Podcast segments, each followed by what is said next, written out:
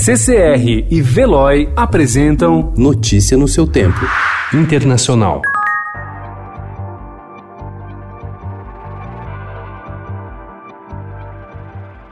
O governo brasileiro decidiu retirar quatro diplomatas e outros 11 funcionários da embaixada e dos consulados do Brasil na Venezuela.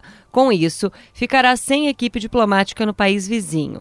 As remoções estão registradas na edição do Diário Oficial da União de ontem, mas devem levar algumas semanas para serem concluídas, segundo apurou o Estadão.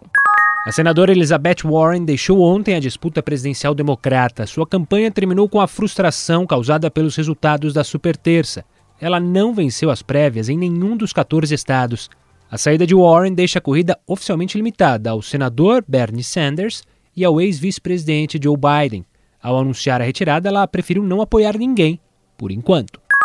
Turquia e Rússia acertaram ontem um acordo de cessar fogo na província de Idlib, na Síria. Reunidos em Moscou, os presidentes russo Vladimir Putin e turco Recep Tayyip Erdogan disseram que a trégua levará à suspensão da ação militar síria no último bastião rebelde no noroeste do país e deve conter conflito que já desalojou quase um milhão de pessoas em três meses. A Suprema Corte do Reino Unido concluiu ontem que o emir de Dubai, Mohammed bin Rashid Al Maktoum, sequestrou e manteve duas filhas em cativeiro entre 2000 e 2018, além de criar uma campanha de medo e intimidação contra sua sexta mulher, a princesa Raya bint Al Hussein da Jordânia.